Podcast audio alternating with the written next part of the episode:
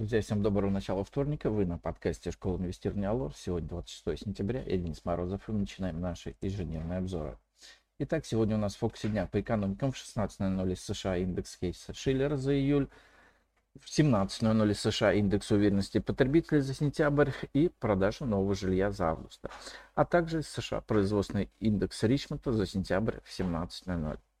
По компаниям пройдет ВОЗ у Банка Санкт-Петербург. А, будет рассмотрен вопрос по дивидендам за первое полугодие 2023 года.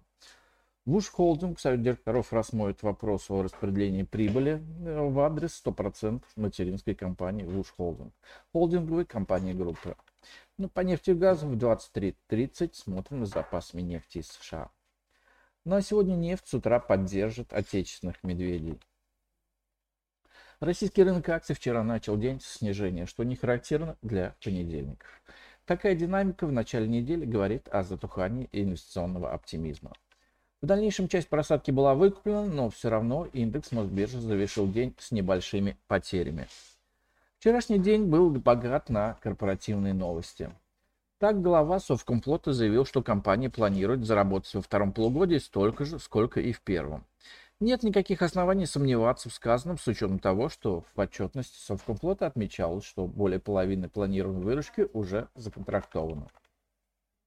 Вчера Совкомплот был в числе лидеров роста, подражав почти на 7%. Полиметалл опубликовал неплохую отчетность за полугодие. В частности, скорректированная прибыль, чистая прибыль по МСФО выросла относительно показателей годом ранее на 28%. Бумага выросла на 4,6%. Однако ее будущее под большим вопросом. У нас есть сильные сомнения, что компания удастся продать российскую часть бизнеса за стоимость хотя бы близкую к справедливой. Во-первых, самих покупателей, потенциальных покупателей такого актива можно пересчитать по пальцам одной руки, а во-вторых, покупка с большой вероятностью потребует привлечения заемных средств, что, что с нынешними ставками очень дорого и, возможно, нерентабельно. Власти намекнули, что дыру в Почте России могут начать затыкать за счет инфраструктурных платежей маркетплейсов. Вот только у них и без этих платежей дела идут не ахти, как из-за низкой рентабельности бизнеса и высокой долговой нагрузки, которая теперь будет обслуживать дороже из-за высокой ключевой ставки ЦБ. И пока у нас не поднимается рука покупать Озон или Яндекс. Сбербанк с его практически безграничными финансовыми ресурсами новые возможные выплаты практически не почувствует. И, возможно, усилит свои позиции на рынке маркетплейсов за счет ослабления конкурентов. Как мы ожидали, отскочила Роснефть, неоправданно сильно распроданная на прошлой неделе. Однако пока нет уверенности, что Роснефть, да и остальная нефтянка сегодня подрастут. С утра нефть снижается на полпроцента. Баррель стоит около 91,5 доллара. Не исключаем, что котировки сходят пощупать на прочность поддержку 90 долларов. В целом же пока не видим повода для роста рынка акций сегодня. На текущей неделе не исключаем тестирование и даже пробои отметки 3000 пунктов по индексу Мосбиржи. Банк России вчера плавно резко снизил объем валютных интервенций.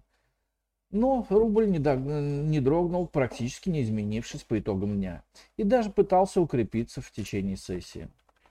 В конце недели, когда закончится налоговый период, велика вероятность возобновления плавной девальвации национальной валюты. Ну а на сегодня это у нас все. Спасибо, что слушали нас. Всем хорошего дня, успешных инвестиций и до встречи на нашем подкасте завтра. Пока. Представленная в этом обзоре аналитика не является инвестиционной рекомендацией. Не следует полагаться исключительно содержание обзора в ущерб проведению независимого анализа. Allure Broker несет ответственность за использование данной информации. Брокерские услуги предоставляются ООО Allure Plus на основе лицензии 077 04 827 103 выданной ФСФР России.